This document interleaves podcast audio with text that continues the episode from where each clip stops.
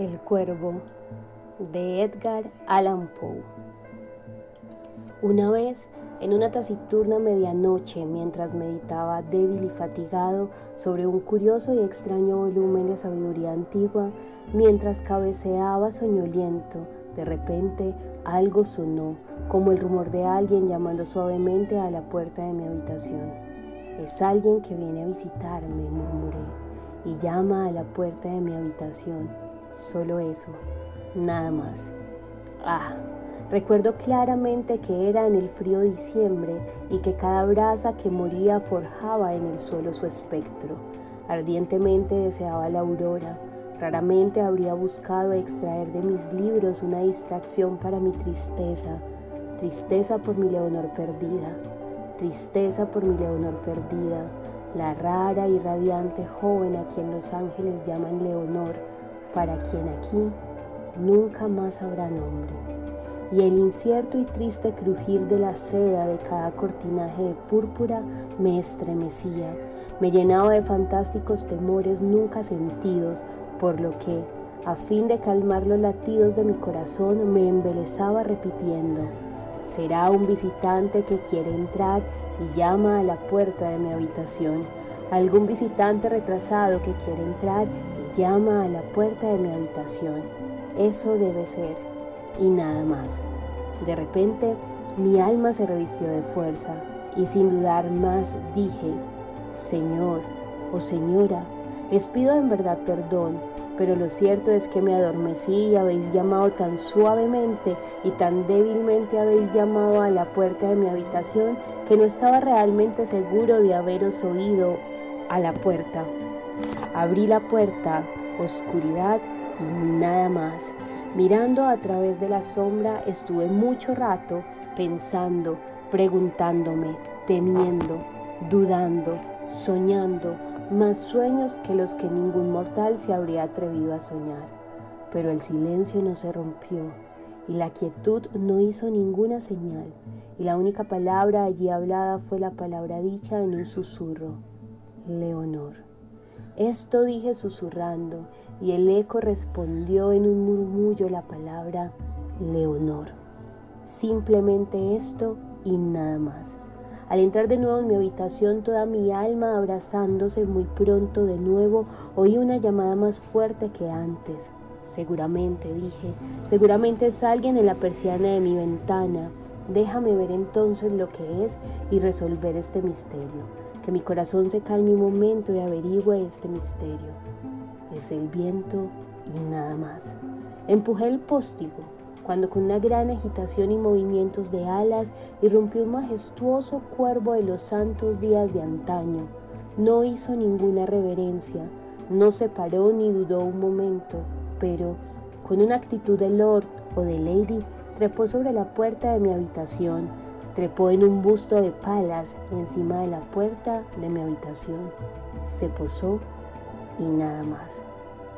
Entonces aquel pájaro de ébano, induciendo a sonreír mi triste ilusión a causa de la grave y severa solemnidad de su aspecto, aunque tu cresta sea lisa y rara, le dije, tú no eres un cobarde, un torvo, espectral y antiguo cuervo que, errando llegas de la orilla de la noche, dime, ¿Cuál es tu nombre señorial en la orilla plutoniana de la noche?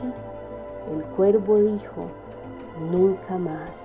Me maravillé al escuchar a aquella desgarbada ave expresarse tan claramente, aunque su respuesta tuviera poco sentido y poca oportunidad, porque hay que reconocer que ningún humano viviente nunca se hubiera apreciado de ver un pájaro encima de la puerta de su habitación, un pájaro u otra bestia encima del busto esculpido encima de la puerta de su habitación, con un nombre como Nunca más.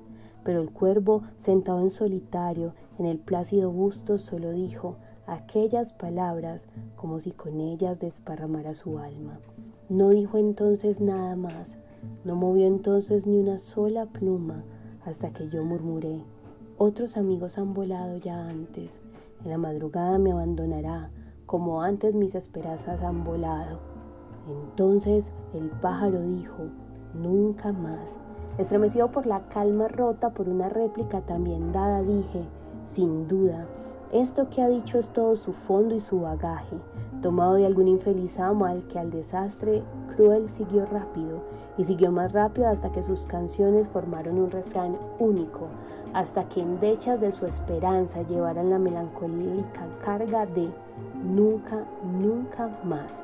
Pero el cuervo, seduciendo todavía mi ilusión hacia la sonrisa, me impulsó a empujar de súbito una silla de cojines delante del pájaro, del busto y la puerta. Entonces, sumergido en el terciopelo, empecé yo mismo a encadenar ilusión tras ilusión, pensando en lo que aquel siniestro pájaro de antaño, en lo que aquel torvo desgarbado, espantoso, descarnado y siniestro pájaro de antaño quería decir al gemir, nunca más. Me senté, ocupado en averiguarlo, pero sin pronunciar una sílaba frente al ave cuyos fieros ojos ahora quemaban lo más profundo de mi pecho. Esto y más conjeturaba, sentado con la cabeza reclinada cómodamente, tendido en los cojines de terciopelo que reflejaban la luz de la lámpara, pero en cuyo terciopelo violeta, reflejando la luz de la lámpara, ella no se sentará. Ah, nunca más. Entonces, creo, el aire se volvió más denso, perfumado por un invisible incienso brindado por serafines cuyas pisadas sonaban en el alfombrado. Miserable, grité, tu Dios te ha permitido a través de estos ángeles, te ha dado un descanso, descanso y olvido de las memorias de Leonor. Bebe, o bebe este buen filtro y olvida esa Leonor perdida. El cuervo dijo, nunca más. Profeta dije, ser maligno, pájaro o demonio, siempre profeta. Si el tentador te ha enviado, la tempestad te ha empujado hacia otras costas, desolado aunque intrépido, hacia esta desierta tierra encantada, hacia esta casa rondada por el horror, dime la verdad, te lo imploro. ¿Hay, hay bálsamo en Galad? Dime, dime, te lo ruego. El cuervo dijo, nunca más. Profeta, dije, ser maligno, pájaro o demonio, siempre profeta, por ese cielo que se cierne sobre nosotros, por ese Dios que ambos adoramos. Dile a esta pobre alma cargada de angustias en el lejano Edén podrá abrazar a una joven santificada a quien los ángeles llaman Leonor, abrazar a una preciosa y radiante doncella a quien los ángeles llaman Leonor. Cuervo dijo, nunca más. Que esta palabra sea la señal de nuestra separación, pájaro o demonio, grité incorporándome. Vuelve a la tempestad y la ribera plutoniana de la noche. No dejes ni una pluma negra como prenda de la mentira que ha dicho tu alma. Deja intacta mi soledad. Aparta tu busto de mi puerta. Aparta tu pico de mi corazón. Aleja tu forma de mi puerta. El cuervo dijo, nunca más.